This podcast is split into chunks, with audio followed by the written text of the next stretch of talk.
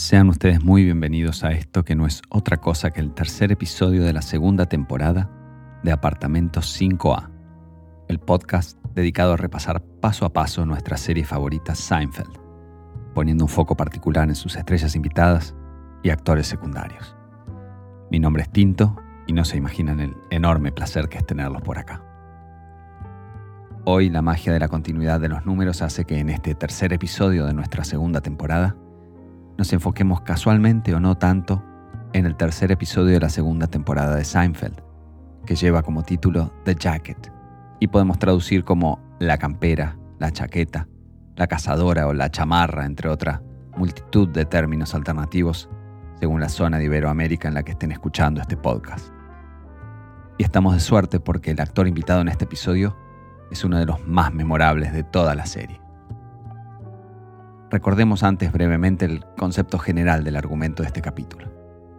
El padre de Elaine, Alton Bennis, está de visita en Nueva York.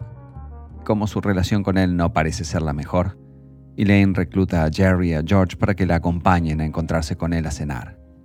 Al parecer, Don Bennis es un famoso novelista de carácter hosco y que puede resultar algo intimidante para el común de los mortales. Y si bien George por naturaleza se muestra bastante preocupado con el plan, por su lado Jerry se siente lleno de confianza porque va a estar estrenando su nueva y espectacular campera de gamuza, por la que pagó un monto elevado que asombra a sus amigos pero que, aparentemente, bien lo vale.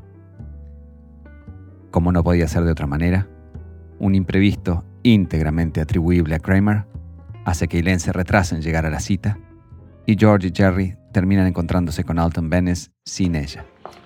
Looks like rain. I know, I know. That's what they said. Who said? Uh, the weather guy, Dr. Waldo. I don't need anybody to tell me it's gonna rain. Oh, no, of course not. I, I didn't. All I had to do was stick my head out the window.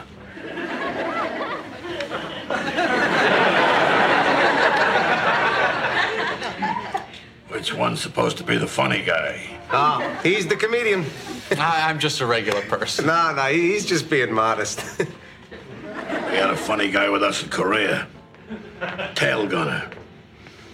They blew his brains out all over the Pacific. There's nothing funny about that. Los fanáticos de la película Perros de la Calle o Reservoir Dogs, el largometraje debut como director de Quentin Tarantino estrenado en el año 1992, rápidamente habrán notado que el intérprete de Alton Bennis no es otro que Lawrence Tierney, quien en dicha película encarnó al áspero Joe Cabot, el veterano cabecilla de la banda de delincuentes e ideólogo del malogrado asalto sobre el que la película se basa pero que jamás llegamos a ver. Pero quienes recién conocimos a Tierney en la década del 90 no teníamos idea de la prolongada carrera de este actor. Lawrence Tierney nació en Brooklyn, Nueva York, en marzo de 1919. Resultó ser un atleta bastante destacado durante sus años de escuela secundaria, lo que le llegó a valer una beca universitaria. Pero luego de un par de años dejó sus estudios en el Manhattan College y pasó a recorrer el país saltando de trabajo en trabajo, incluyendo cosas como obrero en el acueducto de la ciudad de Nueva York o modelo masculino para el catálogo de Sears Roebuck.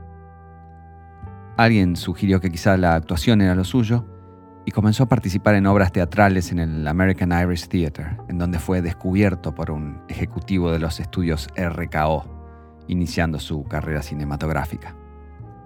Luego de pequeños papeles en varias películas de la época, el rol que lo lanzó a un modesto estrellato fue el del pistolero y ladrón de bancos John Dillinger en la película intitulada justamente Dillinger, estrenada en el año 1945. De ahí en adelante, la especialidad de Tierney fueron los papeles de muchacho duro en varios exponentes del film noir tan en boga en aquellos años, como Born to Kill de Robert Wise en 1947, Bodyguard de Richard Fleischer en 1948, o el villano de The Greatest Show on Earth, el largometraje dirigido por el legendario Cecil B. DeMille, que ganó el Oscar a Mejor Película en 1952. Todo indicaba en ese momento que Tierney tenía madera de estrella y una gran carrera por delante. Pero resulta que Tierney no se limitaba a ser un duro solo en la pantalla grande. entre 1944 y 1951, sin ir más lejos, fue arrestado más de 12 veces, generalmente por trenzarse en peleas en algún bar completamente borracho. Y hasta llegó a cumplir una condena de 90 días de cárcel por romperle la mandíbula a un estudiante universitario en una de esas trifulcas. Y así fue que, dado sus constantes problemas con la ley, ningún estudio se arriesgó a contratarlo y su carrera entre los años 50 y los años 80 se limitó a papeles secundarios en películas de bajo presupuesto y series de TV como The Detectives, Peter Gunn o The Alfred Hitchcock Hour, alternando sus ocasionales apariciones en pantalla con trabajos fuera del mundo del espectáculo como obrero de la construcción o cochero en uno de esos carruajes para turistas que se suelen ver por Central Park. Su intenso estilo de vida, sin embargo, no mostraba señales de detenerse. En 1973, por ejemplo, fue apuñalado durante una pelea en un bar de Manhattan y en 1975 se vio involucrado en la sospechosa muerte de una joven de 24 años que cayó del balcón de su departamento en un rascacielos mientras él estaba presente en el lugar, pero el caso fue luego rotulado como suicidio. A mediados de los 80, Tierney pareció serenarse un poco y volvió a Hollywood, en donde tuvo una serie de participaciones como actor invitado en series como Hill Street Blues, Hunter y Star Trek The Next Generation antes de conseguir el papel de Alton Bennis, que inicialmente Larry David y Jerry Seinfeld planearon que fuera recurrente al estilo del padre de George o el padre de Jerry. Pero esta serenidad de Tierney resultó ser solo aparente. Según contaron los distintos protagonistas de Seinfeld en varias entrevistas, el mal genio de Tierney no se limitaba solo a los momentos en que estaba interpretando a Alton Bennis, y un incidente en particular hizo que esa fuera la primera y última vez que pisara un set de Seinfeld. En un momento, quizás a modo de broma, Tierney trató de robar un gran cuchillo carnicero de la mesa de catering del estudio, escondiéndolo bajo un sobre todo. Y cuando se dio cuenta de que el mismísimo Jerry Seinfeld lo había descubierto, trató de bromear, blandiéndolo al estilo psicosis en dirección a Jerry, aterrando a propios y extraños. Y así fue que llegó el fin de su breve carrera en Seinfeld. Y a pesar de su avanzada edad, este no fue un incidente aislado. El propio Tarantino cuenta que era casi imposible trabajar con él por lo difícil de su carácter, llegando directamente a pelearse con él a trompadas. Y no solo eso, en medio del rodaje de Perros de la Calle, durante una borrachera, Tierney le disparó a un sobrino y fue arrestado, logrando a duras penas salir bajo fianza para terminar de filmar sus escenas. Su bien ganada fama de pendenciero lo siguió acompañando durante sus últimos años, en los que hizo algunos papeles sueltos en series de TV y hasta voces para dibujos animados, antes de morir de neumonía en el 2002 a los 82 años de edad. Así que bien podemos asumir que el terror que George y Jerry sienten frente a Alton Bennis en este episodio estaba bastante basado en la realidad. Recordemos el desenlace, una vez que Elaine llega al lugar del encuentro y se disponen a salir hacia el restaurante, justo vemos que empieza a nevar. Jerry no quiere exponer su campera de gamuza a semejante afrenta a la naturaleza, así que tras una sugerencia de George decide dar la vuelta y usarla con el lado del forro hacia afuera.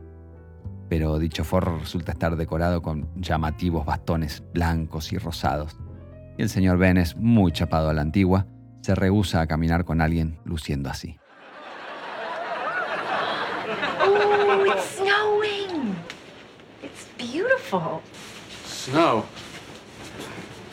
Snow, that can't be good for suede, can it? I wouldn't think so. What should I do? Uh, we're taking a cab, aren't we? Cab. It's only five blocks. Why don't you turn it inside out? Inside out, great.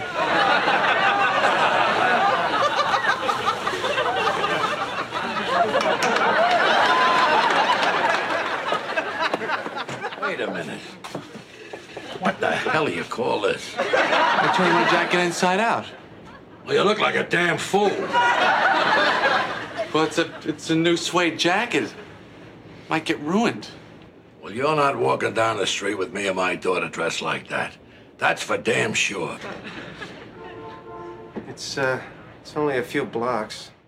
El infausto resultado, por supuesto, es que la campera de gamuza termina irremediablemente arruinada por la nieve y eventualmente en manos de Kramer que la acepta sin ningún problema. Y también así, algo arruinados pero todavía útiles, es que llegamos al final de este episodio, el octavo en total en la historia de este podcast. Ojalá haya sido de su agrado.